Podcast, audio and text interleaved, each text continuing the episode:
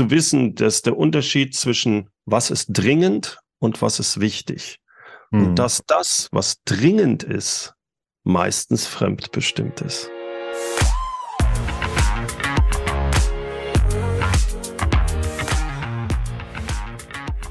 Willkommen bei der Extrameile, dem Podcast für Macher und Vordenker, die aktiv daran arbeiten, ihre Vision Wirklichkeit werden zu lassen und dabei Grenzen überwinden. Zu Gast heute ist Bernd Gerob, der Führungsexperte im Dachraum.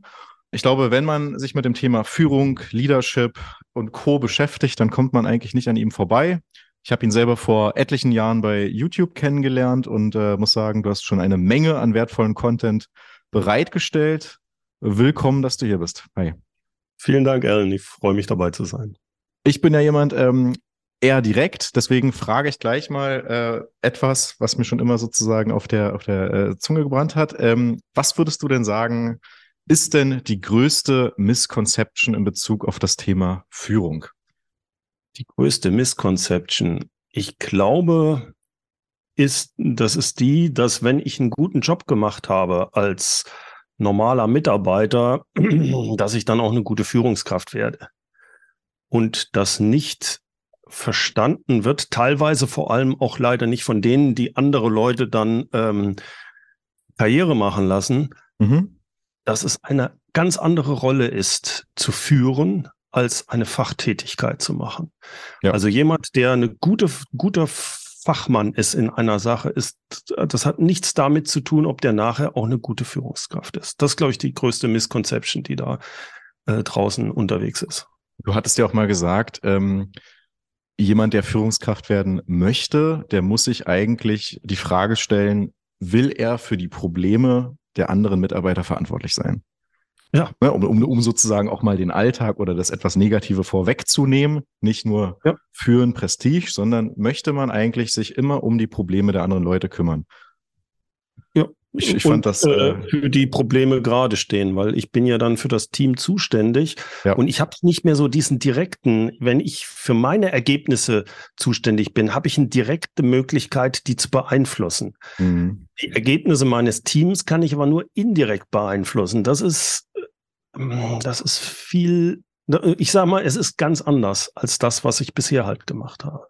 Ja, so ist es. Ähm, du warst ja selber im Konzern gewesen, aber auch im Start-up. Ähm, warum hatte ich denn eigentlich das Thema Führung nie in Ruhe gelassen? Man, man könnte ja auch sagen, wenn man sich, sage ich mal, eine gute Position erarbeitet hat, dann kennt man die Abläufe, ähm, was war denn für dich so ein Moment, wo du, wo du anscheinend ja auch festgestellt hast, ich bin Educator, ich möchte gerne auch mein Wissen teilen, das ja erfüllt mich mehr als nur Mitarbeiter im Stillen zu mhm. führen. Mhm. Gab es da für dich einen Schlüsselmoment oder war dir das schon von Anfang an klar?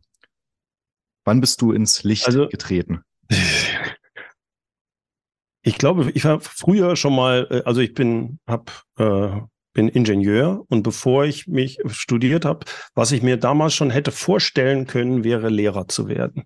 Mhm. Aber habe ich mich dagegen entschieden, weil ich gesagt habe, äh, mein ganzes Leben lang nur als Lehrer. Ich bin heute auch froh, das wäre nicht gut gegangen. Äh, aber da kam das schon so ein bisschen raus. Ich habe auch äh, Sport habe ich, ich habe so Kampfsport gemacht und habe, als, als ich Student war, hat mir das Spaß gemacht, auch so eine Gruppe zu leiten. Zum Beispiel, da kam das schon so ein bisschen. Aber eigentlich war ich auf der Linie unterwegs. Ich äh, bin ein guter Ingenieur und da möchte ich unterwegs sein. Das heißt, ich habe, als wir unser Startup gegründet haben, das ja auch damit begründet, dass ich, ich ja promoviert gehabt über eine bestimmte Technologie, dass ich der beste Experte bin. Und erst über die Zeit weil ich dann gezwungen war, halt mit Mitarbeitern anzuleiten, habe ich gemerkt, äh, erstens, Bernd, du bist nicht der beste Ingenieur. Da gibt es Leute, die sind viel, viel besser. Du bist ein durchschnittlicher Ingenieur. Aber da kam dann so ein bisschen raus. Ich habe dann viele Fehler in der Führung gemacht und so mhm. mit der Zeit aber so gemerkt, worauf kommt es an? Und dann immer mehr gemerkt, ey, da gibt's, es wurde auch zurückgespiegelt, auch als wir dann unseren Startup verkauft haben. Ich war im Konzern, habe das Servicegeschäft, war ich zuständig für weltweit für einen großen Konzern und habe vor allem war viel unterwegs in unterschiedlichen Kulturen, weil wir weltweit das Servicegeschäft aufbauen sollten, da Leute eingestellt und alles und mit der Zeit so rausgekriegt, ja, du hast ein wenn du eine gewisse Stärke hast, dann ist das so Teams zusammenzubauen und, und, mhm. und das hat mir gelegen. Am Anfang, wie gesagt, viele Fehler gemacht und dann aber relativ schnell gelernt, was funktioniert, was nicht. Und da dann auch die Rückmeldung bekommen, ey, das ist, das machst du schon ganz gut. Mhm. Die Schwierigkeit war dann allerdings, dass dazu noch kommt, dass ich ähm, ja mich selbst äh, zwar führen kann, aber nicht gerne von anderen gesagt bekommen, was ich zu tun habe. Und das ist halt blöd, wenn du in so einem großen Konzern im mittleren Management bist und mhm. die Strategie oben ändert sich. Äh, heute war das noch richtig, jetzt ist das und du musst da mit Begeisterung mitgehen und das konnte ja. ich halt nicht. Und da mhm. habe ich so die letzten drei, vier Jahre, die ich dann im Konzern war, daran habe ich geknabbert. Und für mhm. mich war ein ganz entscheidender Punkt, als mein Operation Service Leiter im One-on-One-Gespräch mir irgendwann dann mal gesagt hat, Bernd, ich glaube, du hast deine Vision verloren. Uiuiui. Das war wirklich so eine so, so ein Feedback, wo ich sagte, ja, ich kämpfe hier im, in nur Grabenkämpfe noch in dem Konzern. Das hat keinen Sinn. Und das war für mich so der, so ein Punkt. Das hat dann auch nochmal gedauert, bis ich die Entscheidung getroffen habe, rauszugehen und mich wieder selbstständig zu machen. Aber das war für mich ein ganz entscheidender Punkt. Und dann habe ich, wie man das so macht, überlegt, okay, äh, womit machst du dich denn dann wieder selbstständig, wenn du keinen Chef haben willst? Mhm. Dann habe ich halt gesagt, okay, das, was ich gut kann, ist anderen Leuten, glaube ich, beizubringen, wie man Mitarbeiter führt. Und das war dann so das Thema, mit dem ich mich ähm, äh, selbstständig gemacht habe. Ja, spannend. Ähm, das bedeutet, ähm, du hattest schon Freude daran, eben die, ich, ich meine, das ist ja der, der wesentliche Unterschied zwischen einem normalen Angestellten und einer Führungskraft. Als Angestellter, wie du sagst, ist man für seine eigenen Ergebnisse verantwortlich. Man sieht auch den Effekt dieser Taten. Man kann sie mhm. sehr direkt beeinflussen. Man kann sich auch schnell eben selber auf die Schulter klopfen und sagen, das ist mein Erfolg. Mhm. Ähm, wohingegen natürlich die Leitung von einem Team immer damit zusammenhängt, dass man ähm, ja nicht äh, direkt in den Aufgaben drinsteckt und eigentlich der Freude daran haben muss, zu sehen, dass etwas gedeiht und ähm, ja. dass man sieht, wie eben andere Menschen sich entwickeln, auch wenn man ihnen nur Impulse gibt oder die richtigen Fragen ja. stellt. Glaubst du, dass das Umfeld, das, das sagen wir, ich würde weitergehen, wenn du, mhm. du hast die Möglichkeit als Unternehmer wie auch als Führungskraft zu schauen, dass du nicht nur Impulse gibst, sondern dass du dein Team in einer gewissen Weise, ich will sagen, fast schützt oder ihnen Möglichkeiten gibst, äh, da so, äh, äh, sich gut zu entwickeln und äh, vernünftig zu arbeiten. Denn du hast den Einfluss, zumindest zum Teil, welche Prozesse du ähm, weitergibst, wo du sagst, darauf lege ich Wert, das ist mir wichtig und das auch in den Prozessen das widerspiegelt. Ich gebe hm. dir ein hm. Beispiel. Wenn du sagst, wir wollen besonders innovativ sein, gleichzeitig aber die Leute micromanagst und ihnen 80-seitiges Bü Büchlein gibst, womit sagst, und so rechnen wir bei uns die, die, die äh, Reisekosten ab. Das passt nicht. Ja. Also hast du auch einen Einfluss darauf, wie du den, das Umfeld gestaltest für dein Team. Mhm. Nee, worauf ich hinaus wollte, ist ja auch die Frage, ähm, ist es ein in die Wiege gelegt, dass man mehr an der einen Sache Freude hat, sprich an dem, ich sag mal, handwerklichen oder an, an, an sozusagen dem, dem, dem Führungsbereich, dass man eben weiß, ähm, ich möchte meine Ideen äh, sprießen sehen und auch, dass andere Leute sich entwickeln und das erfüllt mich mehr, weil, weil ich habe die Erfahrung gemacht, ähm, am Ende muss es einem ja Spaß machen. Und wenn man mhm. wenig Spaß daran hat, wenn man sage ich mal, wenn man äh, es nicht schafft, sozusagen auch andere Menschen Fehler machen zu lassen, dann ist das ja schon ein großes Hemmnis, überhaupt ja. eine gute Führungskraft zu sein. Und das klingt ja eigentlich paradox. Wir wollen doch eigentlich alle gar nicht so viele Fehler machen, aber äh, im Grunde genommen ist das ja ein natürlicher Prozess. Ähm, ja. Gibt es da so zwei, drei Testfragen, die man sich stellen kann, ähm, um herauszufinden, ob er das eine oder das andere einen liegt? Oder sagst du, das ist tatsächlich von dem Unternehmen äh, abhängig, von dem Alter und das kann sich auch im Laufe des Lebens ändern? Ich würde sagen, das kann sich auch zumindest leicht ändern. Du hast so, glaube ich, so bestimmte Tendenzen wirst du schon vorfinden. Aber auch bei mir war eigentlich fast immer so, dass, äh, dass es bestimmte Bereiche gab, die haben mich nach wie vor interessiert. Wo ich auch fachlich noch irgendwie was machen mochte. Da muss man nur halt dann aufpassen, dass man sagt, mache ich das jetzt, weil es meiner Rolle entspricht, mhm. Mhm. oder ähm, mache ich es, weil es mir Spaß macht. Und da muss ich dann überlegen, wenn mir zu viel fachliche Tätigkeiten Spaß machen, mhm. dann bin ich meistens nicht unbedingt eine gute Führungskraft. Jetzt kann aber jemand fachlich sehr gut gewesen sein und sich so langsam dahin entwickeln, weil er sagt, ja, das war jetzt schön, aber ich möchte es jetzt, dass die anderen das machen. Also es ist eine ja. Sache, die sich, für die ich mich entscheide und für wo ich mit der Zeit dann mitkriege, äh, es verändert sich auch etwas. Genauso wie sich, man sagt, Werte sind gleich, das stimmt nicht. Werte verändern sich ganz leicht über die Jahre.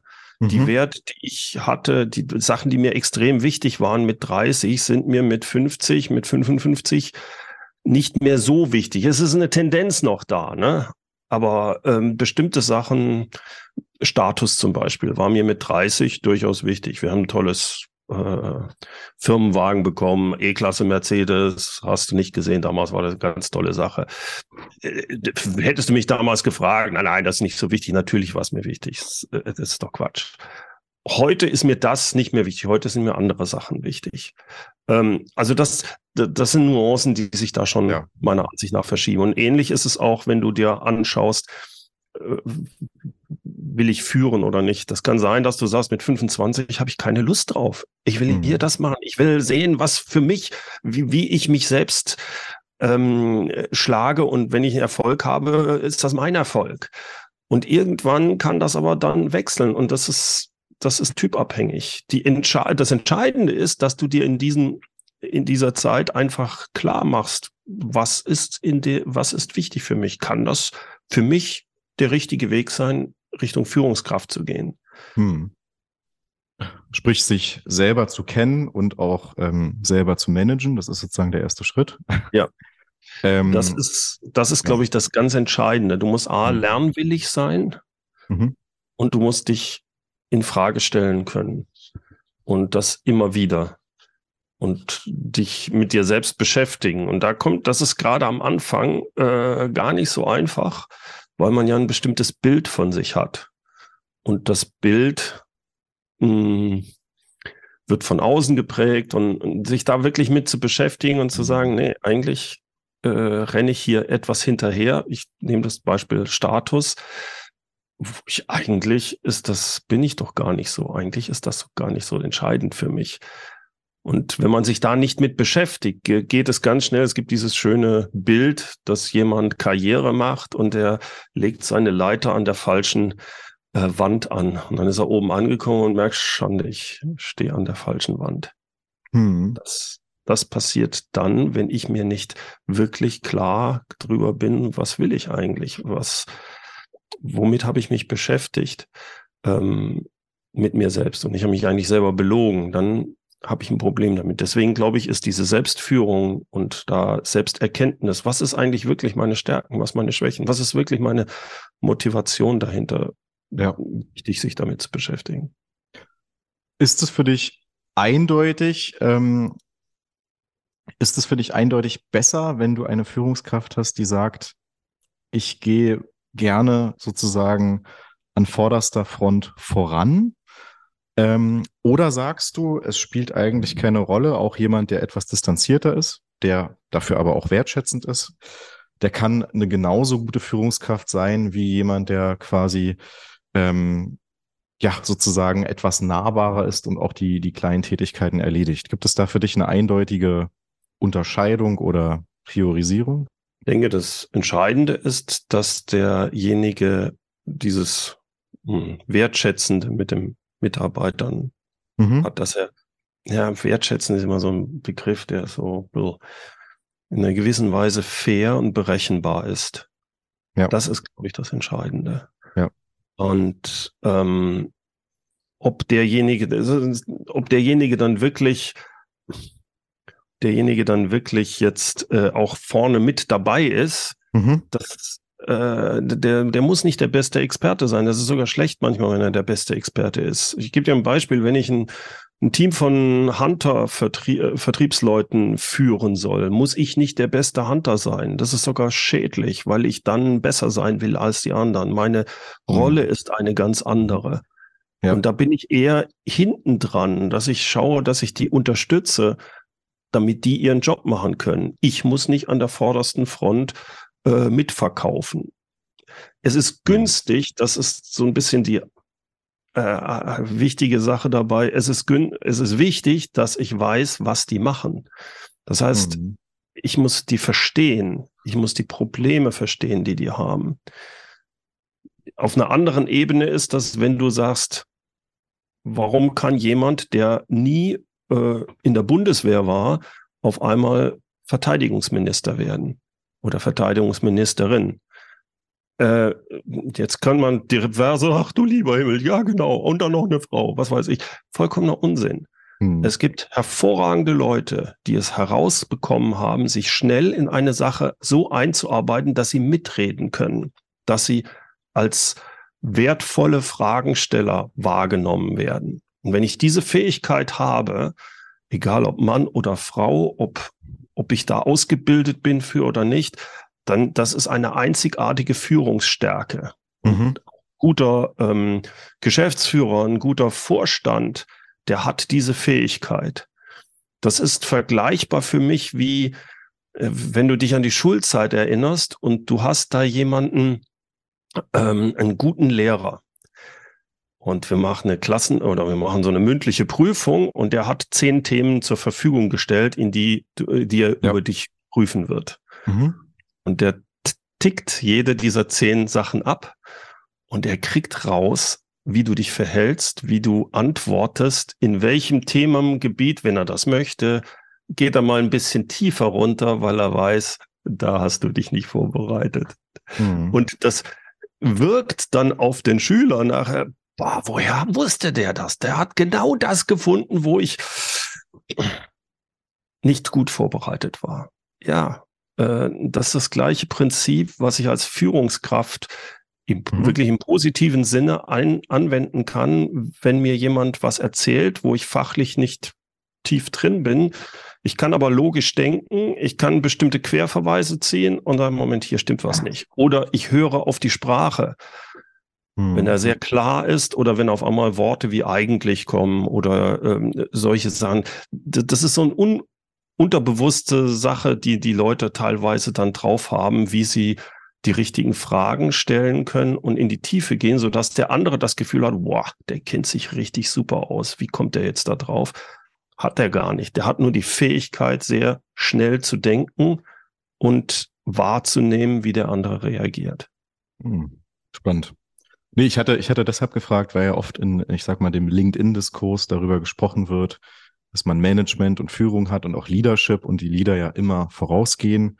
Ähm, da hätte mich natürlich sozusagen interessiert, ob du das eins zu eins so siehst, aber wie ich raushöre, spielen andere Werte noch eine viel größere Rolle. Ja, okay, wenn du das so siehst, was schon wichtig ist als Führungskraft, ist, dass du ähm, oder auch als Unternehmer, dass du äh, sagst, da wollen wir hin. Also ob das jetzt eine große Vision ist, das große Ziel, dass du ein strategisches, strategisches Verständnis hast und darüber auch mit deinen Leuten sprichst, sodass die wissen, wo gehen wir denn hin?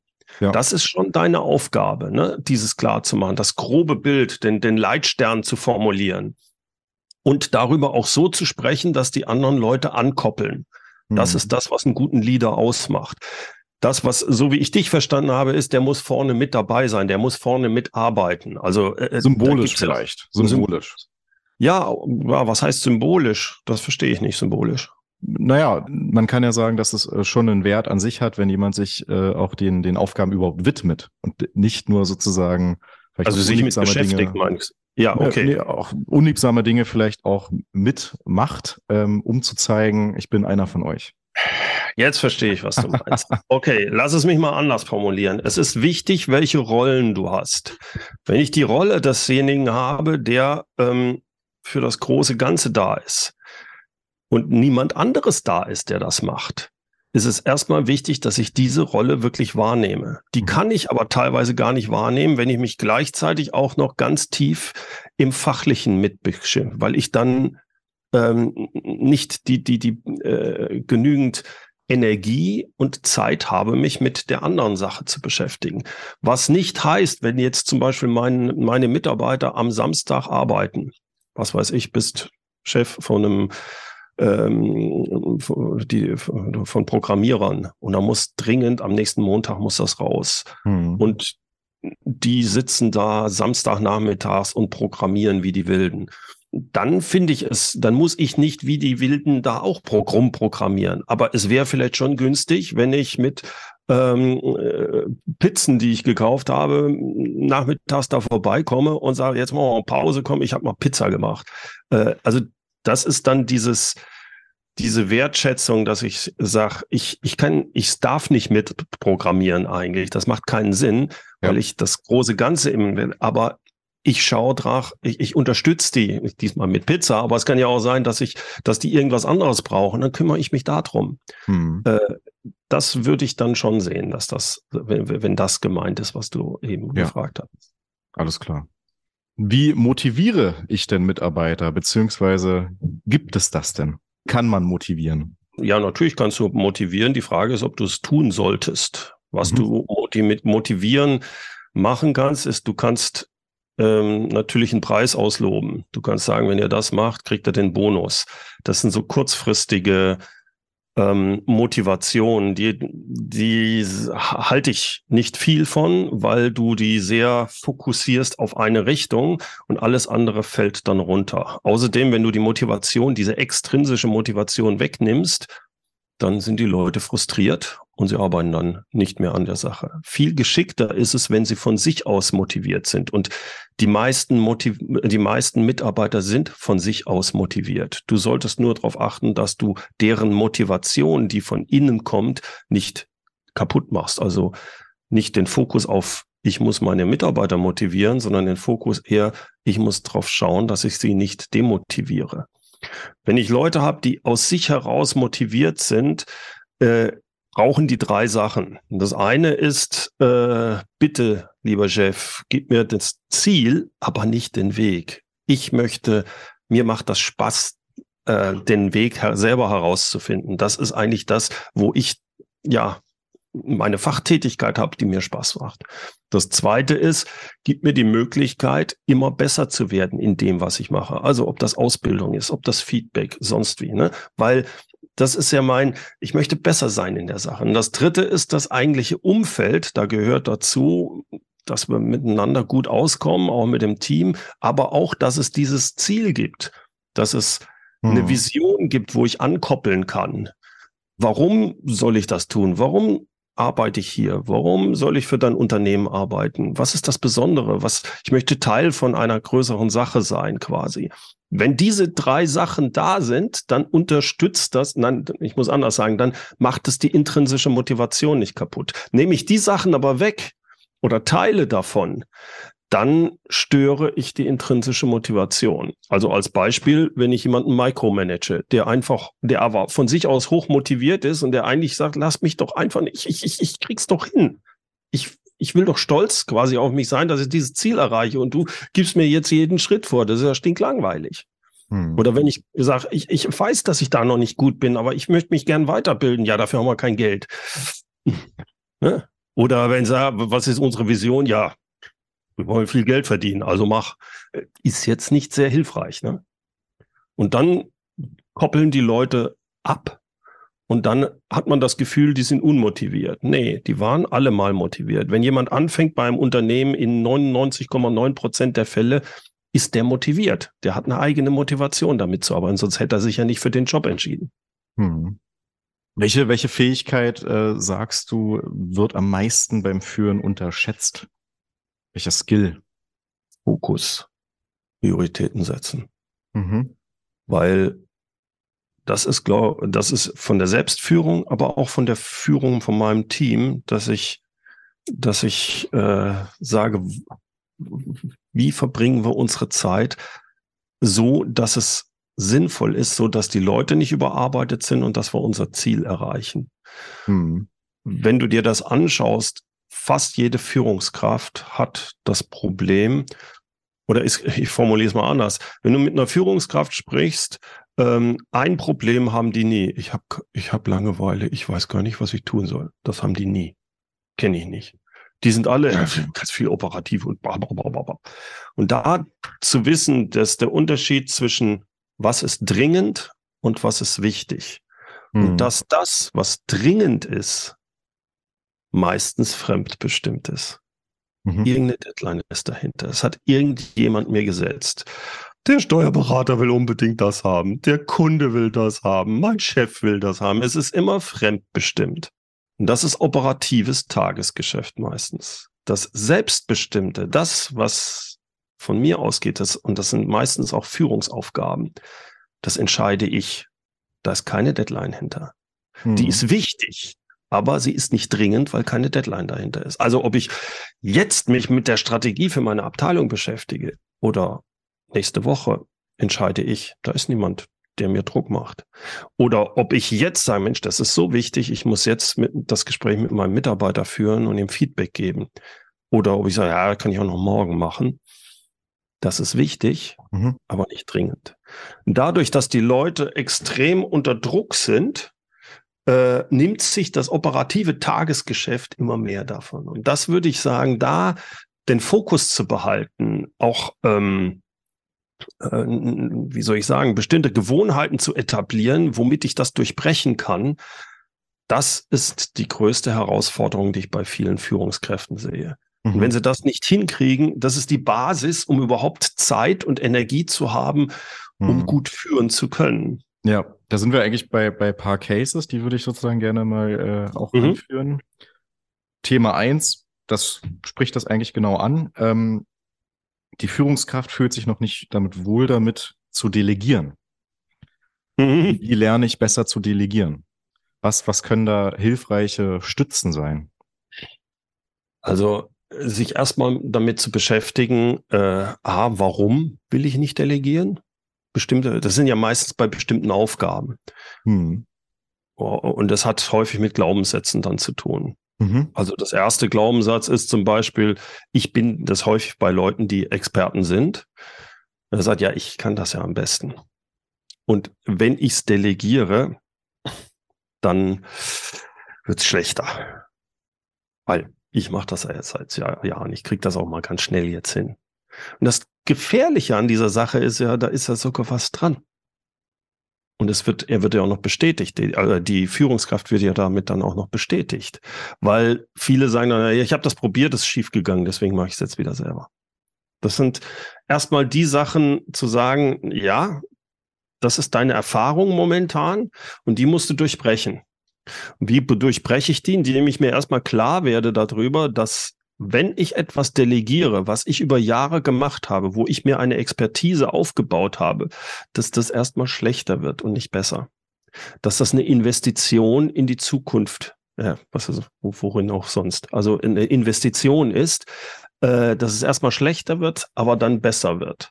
Und das mhm. Coole ist, das habe ich selbst erlebt, die Geschichte erzähle ich gerne, dass ich erlebt habe, dass ich eine Aufgabe damals, ich habe mich, ich habe promoviert über äh, ein ganz spezielles Verfahren, wie man an Maschinen diagnostiziert äh, und dachte, ich werde Käse. Und mhm. ähm, habe dann aus nicht etwa weil ich es verstanden hätte, sondern aus reinen Zeitgründen. Ich war für den Vertrieb weltweit zuständig, war einfach nicht da und musste diese Aufgaben delegieren. Mhm. Natürlich sind die von Mitarbeitern erstmal schlechter gemacht worden, aber nach einer gewissen Zeit haben die halt auch Fehler gemacht, so wie ich ganz am Anfang. Nur das Tolle war, die sind mit der Zeit besser geworden, als ich es je war. Hm. Das heißt, das musste ich erstmal durchhalten. Also da war es so, dass ich einfach das den Leuten aus Zeitgründen, nicht weil ich es geblickt hätte, sondern auf einmal sind die besser geworden, als ich es je war. Und dieses, ja. die, diese Erfahrung, die ich damit gemacht habe, ach du je, schon mal, das hätte ich ja nie gedacht, das gab mir dann immer wieder die Möglichkeit, auch andere Sachen zu delegieren, weil ich mir selber gesagt habe, Bernd, schau mal, da hast du doch die super Erfahrung gemacht, jetzt gib das doch auch ab. Glaub doch nicht dran, dass nur du das könntest. Das mhm. ist eigentlich so die eine Sache.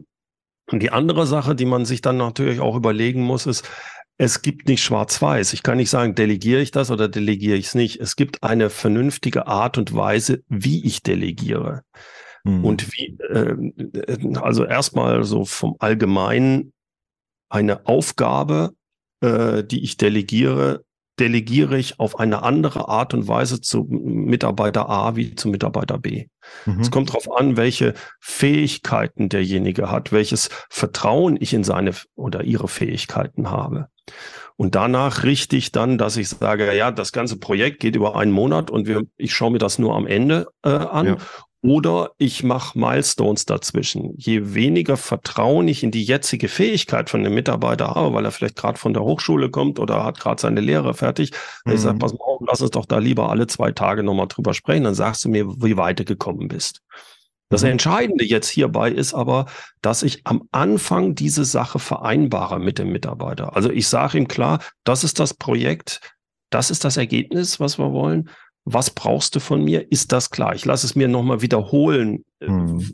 damit, ich damit ich auch glaube, dass er es verstanden hat und anhand der Rückmeldung mitkriege, ob er weiß, um was es wirklich geht und was er tun soll, was das Ergebnis sein soll. Dann gebe, hm. sage ich ihm natürlich auch hier, wenn du Probleme hast, kannst du jederzeit natürlich auf mich zukommen, dann sprechen wir das. Aber ansonsten jetzt kommen die Milestones, den nächsten Zwischenbericht oder Zwischenmeeting, äh, wo du mir einen Status äh, gibst, wo wir drüber sprechen kommen, den machen wir in einer Woche. So, mhm. und jetzt ist ganz entscheidend, selbst wenn ich das Gefühl habe, boah, war, vielleicht war die Woche jetzt doch ein bisschen, ich hätte jetzt doch besser alle zwei Tage machen sollen, ich halte den Mund, mhm. selbst wenn ich sehe, der hat Probleme, er kommt aber nicht auf mich zu. Denn er hat mir am Anfang das Commitment gegeben, Bernd, ich kümmere mich um das Projekt. Ja, ich kann das. Ich komme auf dich zu, wenn es Schwierigkeiten gibt. So, und jetzt halte ich den Mund. Denn ansonsten wäre es Micromanagement. Wir haben einen vereinbarten Termin, wo wir über das Zwischenergebnis sprechen. Da spreche ich mit dem. Dazwischen mache ich das nicht. Ich gehe auch nicht rein, auch nicht gut meinen und, und kommst du voran mit? Ey, wenn ja. er nicht vorankäme, dann würde er ja auf mich zukommen. Also muss ich höllisch aufpassen, wenn ich sowas machen würde, könnte das von meinem Mitarbeiter gesehen werden, ey, das sagt das vielleicht nicht, aber er denkt, was soll das jetzt? Hat er kein Vertrauen in mich? Ich habe ihm doch zugesagt, dass ich das bis dann und dann mache. Also äh, da könnten wir jetzt noch tiefer reingehen, aber du siehst, da gibt es ja. ähm, vielleicht so als Zusammenfassung, hm. es ist wichtig, dass man bei dem Delegieren das von der Tätigkeit und vom Mitarbeiter abhängig macht. Es gibt kein Schwarz-Weiß da. Das muss man wirklich anpassen auf die Fähigkeit und auf die äh, Sachen. Und das Ziel soll es natürlich sein, dass man die Mitarbeiter immer mehr dahin kriegt, dass man möglichst wenig kontrollieren muss. Hm. Aber am Anfang bei bestimmten muss man das dann halt in dieser Art machen. Muss man das halt machen, ja. Gut, ich würde sagen, äh, man merkt ja, alleine in dem Beispiel steckt schon so viel Energie. Ähm, glücklicherweise hast du ja auch sozusagen super viel Inhalte, ähm, die man rund um das Thema Führung findet. Mhm. Ich hätte jetzt einfach nochmal sozusagen eine kurze Quick-Session und du kannst ja Gerne. anhand der Wörter ein paar Assoziationen äh, mit uns teilen. Ja, da bin ich gespannt. Ja, cool. genau. Homeoffice ist eine tolle Sache. Wenn es richtig gemacht wird. Wenn es genau. richtig gemacht wird. Ähm, Hire and Fire bedeutet? Hire and Fire hat für mich eher eine negative Assoziation, so dieses amerikanische System. Halte ich für nicht, es ist sicherlich richtig, man soll die richtigen Leute reinholen und dann, wenn man merkt, sie bringen nicht die Leistung, muss ich sie unterstützen. Das kann sein, dass ich sie dann irgendwann feuern muss, aber erstmal ist es meine Aufgabe, mich zu bemühen, denen möglichst dabei zu helfen, ihren Job vernünftig machen zu können. Und mein größtes Learning zuletzt war? das ähm, im Bezug auf Führung oder? Genau. Okay, ähm, Bezug auf Führung, dass ich, obwohl ich mich permanent mit beschäftige, doch immer wieder in Fallen reinfalle, gerade speziell bei der Selbstführung. Mhm. Obwohl ich Unternehmern beibringe, äh, wie sie sich aus dem operativen Hamsterrad rauskommen, fall ich selbst durchaus jedes halbe Jahr mal wieder rein, wo ich sage, sag mal, Bernd, du bringst anderen was bei und hier kriegst du es selber nicht hin.